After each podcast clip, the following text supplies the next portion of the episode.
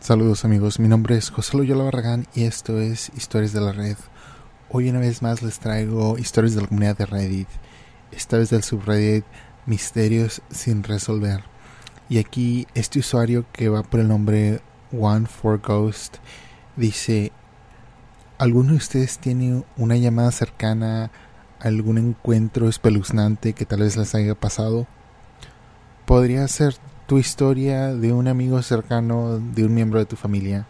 Para mí fue la vez que me detuve en una parada de descanso en la autopista 280 hacia San Francisco por la noche. Aún no sabía que las paradas de descanso eran lugares que no te podías confiar. Aún no había empezado a leer este Reddit y no tenía ningún reparo en salir para ir al baño. O sea que no tenía más que otra de ir al baño. Después de hacer mi trabajo y regresar a mi auto, estaba tratando de enviar un mensaje de texto y de repente un tipo apareció en mi ventana. Abrí un poco la puerta y me dijo, tu coche tiene una fuga de agua. Y me irrité tanto que dije, ya lo sé, y di un portazo. No me importó, ya que tenía el aire acondicionado funcionando no mucho antes de que oscureciera. De todos modos, volví a enviar un mensaje de texto y unos cinco minutos después oí un portazo. Miro en mi vista trasera y el tipo se está acercando a mi coche otra vez. Casi le dije a la mierda y encendí el coche y empecé a retroceder, notando que no había ni una sola gota de agua en el suelo debajo de mi coche. Inmediatamente me asusté al máximo. Lo vi en el retrovisor cuando salí del área de descanso y él se quedó donde estaba en el medio del estacionamiento viéndome salir. No tengo ni idea de por qué mentiría sobre la fuga de agua de mi coche.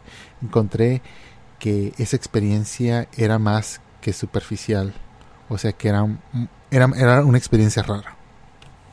Me imagino, no sé, me imagino que esta persona es una mujer, me la imagino ahí en medio de pues la nada, de cuenta en un llano, un desierto, no sé, nunca he estado en California, nunca he estado en San Francisco, pero cuando estás en el oeste, como entre Colorado y Las Vegas, hay mucho desierto o hay mucho pasto, hay mucho lugar sin civilización. Nada más está la autopista.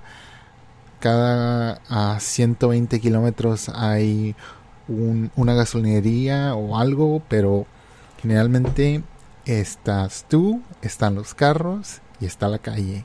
Eso es todo. Y como les digo, amigos, de repente sí, sí da cosa. Y sí me lo puedo imaginar. Hasta yo, que soy hombre y estábamos ahí y todo. O sea, nunca sabes. Nunca sabes cuándo va a pasar algo. Porque. Uh, no siempre, pero yo siempre ando leyendo las noticias de ver qué pasa. Y de repente sí pasan cosas que dices, wow. Uh, bueno, la mayoría de las veces son accidentes. Pero hay veces que sí dices, ¿qué pasó aquí?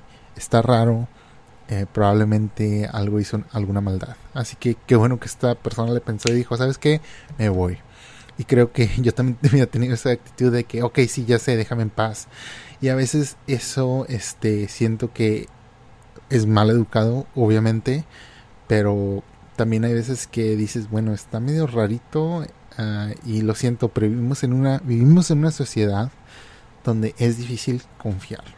Y eso es feo. Y eso está como no está destruyendo, pero sí está desboronando un poquito la sociedad en la que vivimos, este, de que no hay esa confianza a los vecinos, a las personas que están aquí cerca, a cualquier otro ciudadano.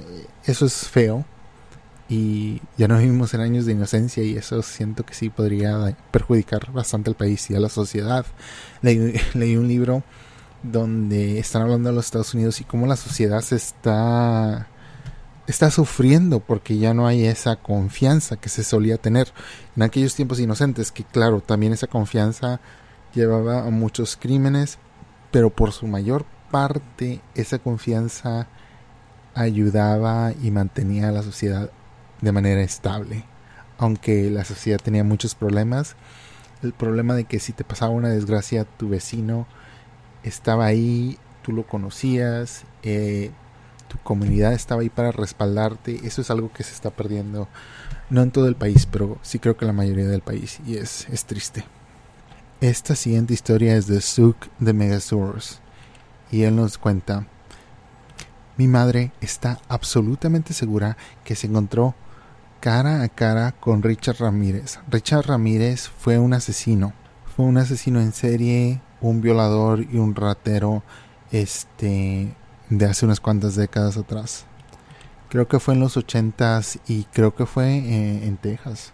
Ah, aquí dice, era en 1985. Ella y mi padre acababan de casarse y vivían en su primera casa juntos cerca de San Francisco. Ah, no, era en California. Ella había conseguido que la llevaran a casa con un compañero de trabajo que vivía cerca y estaba caminando unas cinco o cuatro cuadras a la casa. A mitad del camino escuchó pasos detrás de ella. Cuando miró atrás, vio a un tipo con una capucha caminando por la cerca detrás de ella. Siguió siguiéndola después de que ella empezó a caminar más rápido. Cuando mi madre se asusta, ella se enfada. Se paró en seco, se dio la vuelta, miró al tipo a los ojos y gritó ¿Qué? Muy buena táctica, porque como que sí saca a la gente de, onda, o sea, en serio, creo que sí es una buena táctica. Mostrarle que no te tengo miedo, ¿qué onda? Pero bueno, también puede, puede salir mal, depende. No dijo nada, ni siquiera se movió. Solo se le quedó mirándola fijamente durante varios segundos. Luego se dio la vuelta y empezó a caminar en la otra dirección. Cruzó la calle a unos a una o dos cuadras de distancia y se subió a un auto. Mi madre no se quedó. Uh, caminó, saltó la cerca de un vecino para llegar a la casa y entró por la puerta de atrás por si acaso él seguía intentando de seguirla. Ella y mi padre pensaron que era una persona loca, así nada más que andaba por la calle,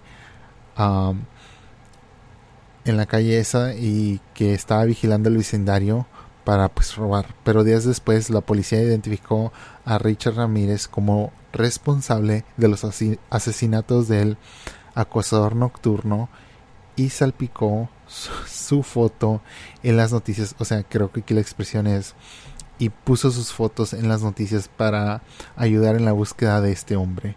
Mi madre lo reconoció instantáneamente.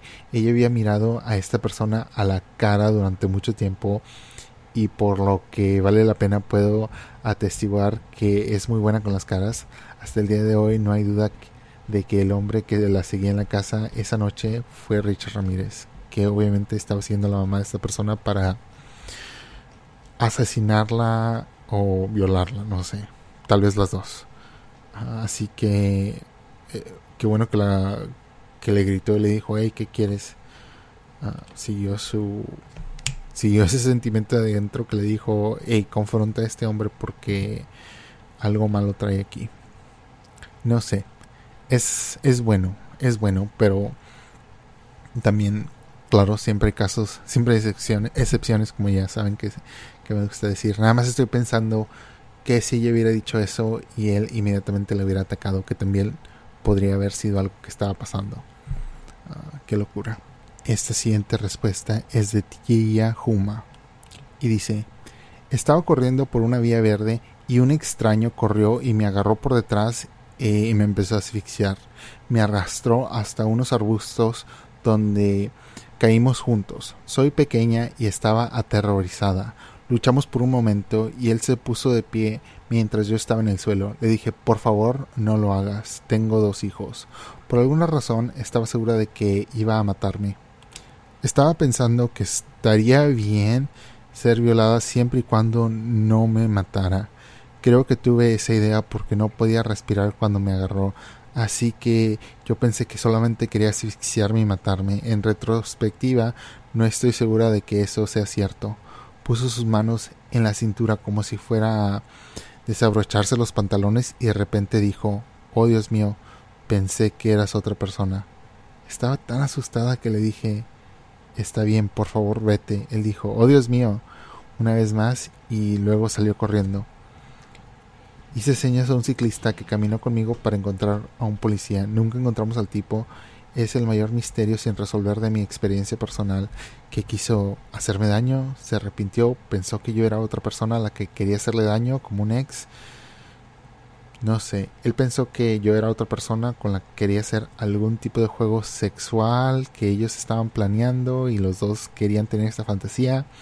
Como soy de baja estatura, pienso que pensó él que era una menor de edad. Me reconoció de repente y cambió de opinión. Han pasado seis o siete años desde entonces, me doy cuenta de que nunca sabré lo que estaba pasando. Soy una optimista sin remedio, así que me gustaría imaginar que se fue a su casa, se asustó y nunca más este ofendió otra vez, pero quién sabe. Ah, actualización. Estoy totalmente bien, no hay trauma residual ni nada. Estuve nerviosa durante un par de meses, pero se me fue. También bromeo a medias con que estadísticamente no volvería, no volvería a sucederme a mí, así que estoy extra segura ahora. Wow, qué manera tan optimista de ver la vida. Y sí, eh, otra cosa que también yo pensé cuando eso pasó, y es tal vez por los programas que yo escucho en internet, pero eh, sí que tal vez era una fantasía de alguna pareja porque escucho este un programa de pues de parejas y muchas veces hablan de pues que ellos tienen este están pensando en hacer algo así pero dicen hey es seguro o no sé está mal hacer esto y aparentemente es una fantasía muy muy frecuente con muchas personas así que podría haber sido eso pero yo si fuera ella, bueno, no sé por qué este hombre inmediatamente paró según cuando se dio cuenta que era otra persona. O, pero pues ya cuando le está hablando y no sé, no sé cuánto duró. Y luego se estaban peleando por un rato. Está raro. Está muy raro. Pero no sé, yo creo que la última cosa que hubiera pensado fue fuera eso. Yo hubiera pensado, no, este es alguien que está haciendo algún mal. La siguiente historia es de various accounts y dice, cuando tenía unos tres años estaba afuera jugando en el jardín de mi casa con mi hermano mayor. Mi madre salió para revisar cómo estábamos y yo no estaba allí. Le preguntó a mi hermano ¿Dónde está tu hermana? Y él dijo que yo había ido a la biblioteca que estaba a una cuadra de distancia. Así que mi mamá caminó hacia el lado de nuestra casa y vio una pareja alejándose ah, y me traía con las manos caminaban en dirección opuesta a la biblioteca. Mi mamá corrió y le pegó al hombre justo en la cara y comenzó a, a este a gritarles y ellos terminaron huyendo. Actualización, gracias por todos los comentarios. Quiero aclarar un poco, ya que el comentario original no fue muy claro de cómo sucedió. Esto sucedió en 1986. Yo tenía 3 años y mi hermano 7. La mayoría de los niños jugaban solos fuera de la casa. Yo soy un hombre, no una mujer. El hombre y la mujer tenían unos 30 años y estaban caminando por nuestra casa. Nos preguntaron si queríamos ir a la biblioteca. Mi hermano les dijo que teníamos que preguntarle a nuestra madre y corrió adentro para preguntarle. Ella salió corriendo y yo me fui. Nuestra casa era la segunda de la esquina. La biblioteca estaba visible desde nuestra casa estaba al otro lado de la calle y a una cuadra de, al este. Mi madre corrió a la esquina y ellos habían dado la vuelta a la esquina de nuestra casa caminando hacia el oeste. Mi madre falleció hace unos tres años. Creció en Detroit y vivió los disturbios. Era ella era una mujer fuerte como un clavo y muy protectora. Tampoco era pequeña, un metro ochenta y unos noventa kilogramos. Wow. Este, esto me recuerda a la historia de la niña de Nueva Jersey que se la robaron, pero creo que ella estaba un poquito más grande y su hermano estaba menor. Y algo le pasó a esa niña, quién sabe. La familia aún cree que está con vida, pero yo con eso soy no soy tan optimista, pero espero que esté equivocado. Esta siguiente historia es de R. Sapphire y dice, me han pasado un par de llamadas cercanas, pero no son particularmente interesantes. Mi madre, sin embargo, tuvo tuvo una muy mala. Esto ocurrió probablemente a los principios de los 90. Ella y su mejor amiga habían salido a beber una noche. Mientras estaban en el bar, dos extraños trataron de coquetear con ellas, pero les pareció un poco espeluznante. Bueno, estas personas espeluznantes no dejaban a mi mamá y a su amiga en paz, así que decidieron irse. Volvieron a la casa de la amiga que vivía en un parque de caravanas y mi madre se quedó a pasar la noche. Creo que esto de un parque es como esos parques de casas móviles. Ah, algún tiempo después de que regresaron escucharon un pequeño ruido en la puerta, miraron por la ventana y vieron a los dos hombres del bar de la puerta en la puerta de la entrada intentando entrar a la casa. eh, la amiga agarró el teléfono para llamar al 911, pero la, la línea estaba muerta. Si recuerdo bien, agarraron dos grandes cuchillos de la cocina, golpearon la ventana y mostraron que estaban armadas y les hicieron saber que los matarían si entraban. Los hombres se marcharon y ni mi mamá ni ninguna ni ninguna de sus amigas durmieron esa noche. Creo que pues nomás era una amiga. Al día siguiente descubrieron que el teléfono estaba muerto porque los, los hombres habían cortado la línea telefónica del remolque antes de intentar entrar. Eso sí está muy gacho. Pero en este Reddit de este no sé si es de encuentros raros. Ah, no. Este es de misterios sin resolver. Pero hay uno de encuentros raros que así es así de encuentros con personas raras. Y la mayoría de estos encuentros son mujeres uh, que están a punto de ser acusadas o violadas por, por hombres pervertidos. Es la mayoría del Reddit, honestamente. La siguiente historia es de Psycho Ranger y dice, cuando tenía unos 6 o 7 años, mi mamá me dejó en el carro para ir a este por cerveza o algo así en una tienda de licor, así que generalmente no dejan entrar a los niños. Cuando ella estaba en la tienda, un hombre intentó abrir el carro, la puerta del carro, este, en mi lado, pero la puerta estaba trancada y las ventanas estaban subidas. Él sonrió y empezó a caminar para irse porque pues se dio cuenta que estaba el carro con la puerta trancada. Qué gacho, ¿eh? ¿eh? Yo creo que muchos niños o muchos adultos ya que recuerdan y tienen experiencias así. Yo realmente no creo que me haya pasado nada, pero sí siempre había historias de niños que les decían, hey, pues te llevo a la casa, o si quieres vamos, o yo te, o te ayudo, o esto y lo otro, y hoy sí recuerdo, sí recuerdo cuando yo estaba en la primaria cosas que pasaban, o no recuerdo muchos detalles tampoco, pero sí recuerdo sentimientos de adultos que se pasaban con niños, o sea que, no sé, hay gente que yo creo que piensa, bueno, es un niño X, pero bueno, también hay abusadores, personas que acosan niños. Pero eso es muy diferente tal vez. Pero nada más este... Sí siento que la sociedad a veces sí maltrata aún hoy en día a los niños. Y no hay mucho cuidado con ellos. Pero eso está muy gacho. Uh, probablemente este era una persona que obviamente iba a hacer alguna maldad con un niño. Uh, está horrible amigos. Eso es lo que les digo. Y se está acabando la sociedad porque ahora hay muchas personas que hacen cosas así que tú dices, bueno, eso no pasa, eso pasa en las películas, o sea, ¿a quién le anda pasando eso? Pero, pero recuerden en su infancia, en serio, vayan a lo más profundo de sus memorias, cuando tal, bien, tal vez alguien pensó, no se van a acordar. Y seguro que ahí van a encontrar alguna memoria de algún adulto maldiciendo, diciéndole algo a un niño que tú dices así como de, ¿qué onda con este hombre, mujer? Ah, o tal vez hasta personas actuando raros, así como que, hey, pues vamos para acá, no pasa nada. Ah, yo sí tengo memorias de cosas así, pero nunca me pasó nada. Yo que sepa, a mis amigos nunca les pasó nada. Pero cuando iba por la escuela, sí, de repente, generalmente alguna niña que alguien le, este, la quería subir al carro, o algún niño que lo andaban este se lo andaban llevando por ahí y la mamá lo pescó, o sea, cosas así.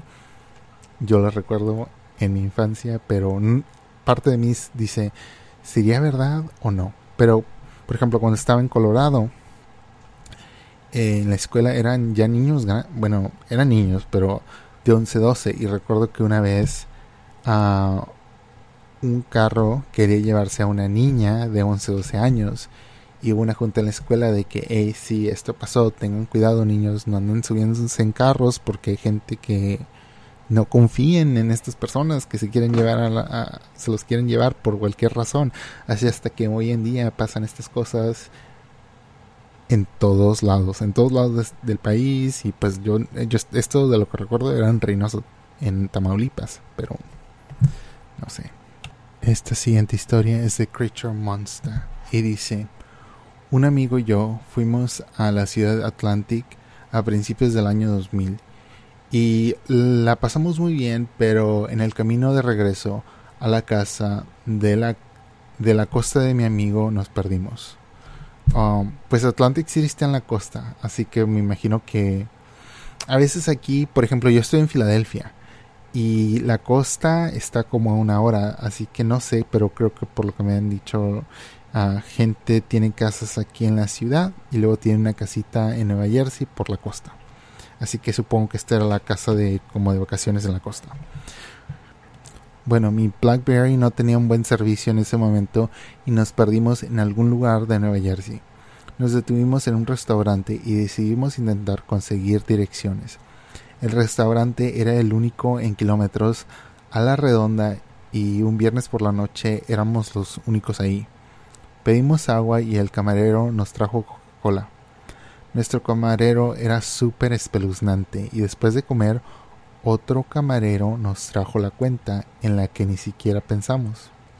Mientras nos íbamos al estacionamiento noté que alguien estaba fumando en el auto de al lado. Nuestro camarero estaba sentado en un coche mirándonos y fumando. Mi amigo y yo nos miramos y nos subimos al auto lo más rápido posible. Salí lentamente y noté que él también había salido.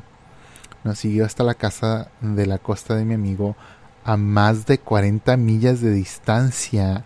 Estuvimos asustados todo el tiempo, debatiendo si ir a la casa o seguir conduciendo. Solo quedaban unos 20 kilómetros más de gasolina y teníamos menos de la mitad del trayecto. Así que nos debatíamos para conseguir gasolina, pero todas las gasolinerías por las que pasábamos estaban vacías y no queríamos arriesgarnos. Era aterrador. No había nadie en la casa de mi amigo y tuvimos una sensación terrible todo el tiempo que nos atendió. Nota personal aquí, porque como les digo, estoy en Pensilvania, al lado de Nueva Jersey. Por lo que tengo entendido, no sé si en aquellos años, pero ahorita en Nueva Jersey tú no puedes bueno, creo que es igual en México, porque cuando voy en Reynosa es igual. Pero la mayoría de los lugares en Estados Unidos tú pones tu propia gasolina. Pero en Nueva Jersey es una ley estatal de que a la persona que está ahí en la gasolinería le pone gasolina. Así que tú no haces nada. Ah, así que creo que se deben ir a la gasolinería y echarle gasolina. Porque va a haber alguien ahí que les tiene que ayudar. Bueno,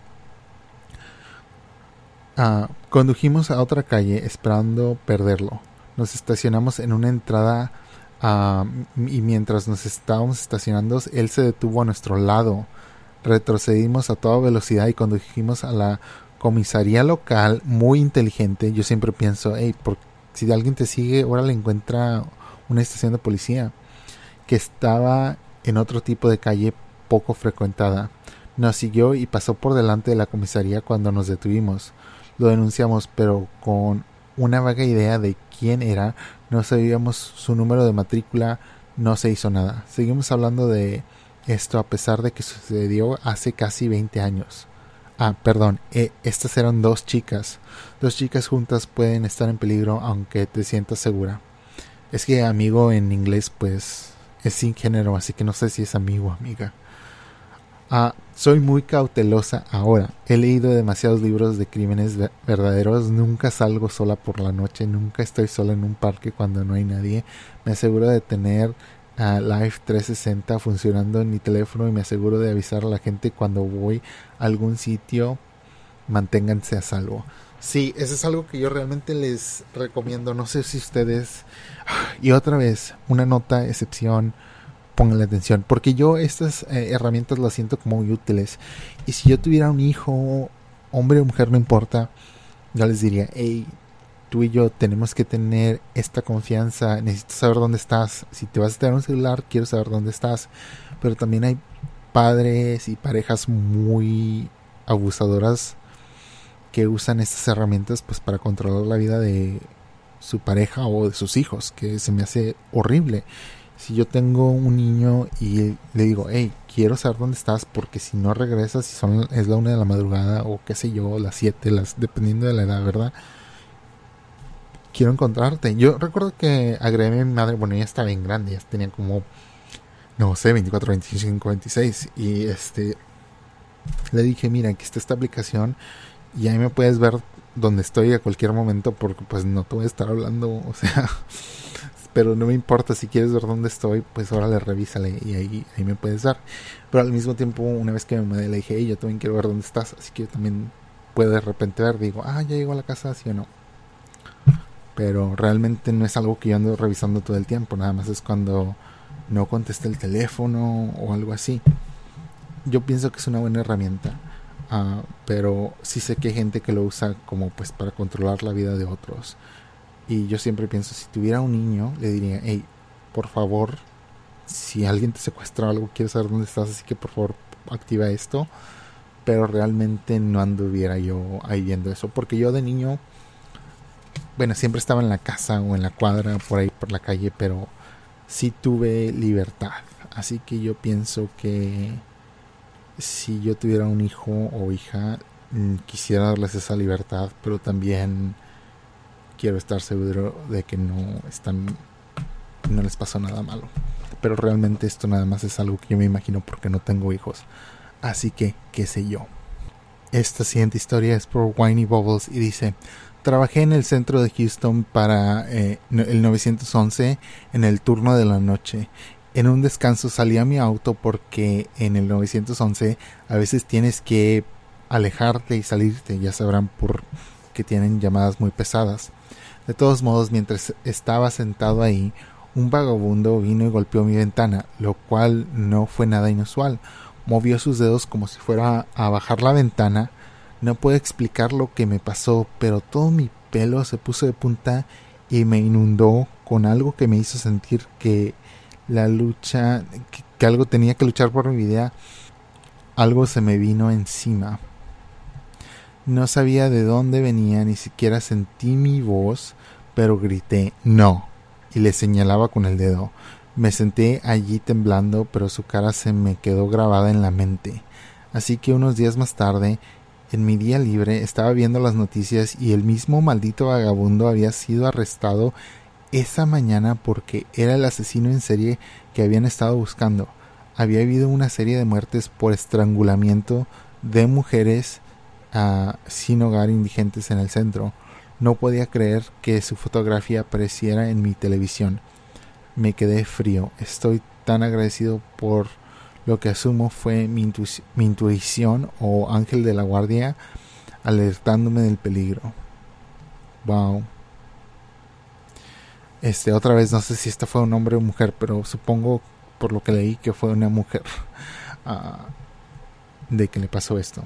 Ah, sí, saben que aquí en Filadelfia hay muchas personas, pero los vagabundos de aquí este, son generalmente hombres jóvenes, capaces. Yo no veo ninguna discapacidad.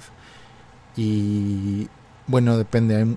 pero hay unas personas que sí son muy agresivas pidiéndote dinero, así como de que, hey, como, como que si les debieras algo.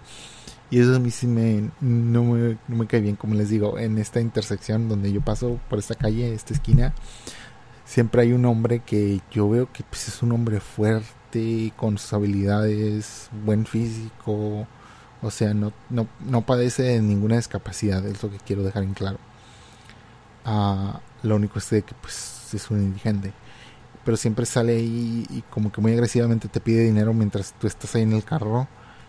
Y de vez en cuando cuando me está pidiendo dinero, por detrás de él yo miro a unas cuantas mujeres que trabajan para la ciudad barriendo, recogiendo basura, arreglando la calle que ellos llenan de cochinadas y yo digo, no, o sea, ¿por qué te voy a dar mi dinero cuando no tienes necesidad? O sea, todos estamos aquí trabajando, no sé. Parte de mí pienso, pues me estoy volviendo una persona gacha o qué, porque antes yo no era así, yo antes siempre decía, sí, claro, tú estás en un mal lugar, tal vez mañana yo lo voy a estar. Pero luego me queda pensar, ok, está bien que voy a estar en un mal lugar, pero no voy a estar ahí sin vergüenza ah, demandando dinero de las personas. O sea, voy a decir, bueno, pues ahora le voy a poner a buscar un trabajo, qué sé yo, cortar céspedes, levantar basura como esas mujeres. O sea, yo antes hacía cualquier trabajillo, ¿verdad? Ah, que es mucho, lo que mucha gente hace que no quiere vivir en ese ámbito corporativo que honestamente a mí tampoco me gusta. Por eso me gusta hacer algo así como este programa pero sí, yo pienso, bueno, cortar el césped, órale. O, pues limpiar, lo que sea. Um, hasta hacer algún tipo de, de obrero, algo así, no sé. Yo entiendo. Porque estar en una oficina y hacer esas cosas no, son, no es para todos. Eso también es de harta. Pero estar ahí demandando dinero a los demás que van al trabajo, no gracias. Bueno amigos, eso es todo por hoy. Hoy estaba en este programa que se llama, es como un chat virtual y generalmente por gente que habla inglés, pero de repente encontré a unas personas de Chile que dije, ah, qué padre, este, uh, que están allá y yo les dije, estaba yo les dije, ah, yo soy de Pensilvania y dijeron, ah, Transilvania y les dije, no, Pensilvania en Estados Unidos. Pero bueno, saludos si son de Chile uh, y si me ven por ahí en algún espacio, pues nada más estoy ahí porque estoy encerrado y estoy intentando buscar a gente con quien hablar. Intenté decirles a unos amigos, pero no quisieron. Así que dije, bueno, vamos a hablar con gente rara ahí, a ver qué pasa. Aparte, pues por la pared, digo, por la pantalla estás a salvo, supongo, ¿no? Tal vez debería ser un programa donde gente que pensó que estaba a salvo detrás de la pantalla, después se dio cuenta que realmente no. Ese es el morro que entra, amigos, lo siento. Tengan ustedes una un muy buen día y nos veremos mañana. Adiós. Yo soy José Loyola Larragán, esto fue Historias de la Red. Déjenme un comentario. Uh, hasta luego.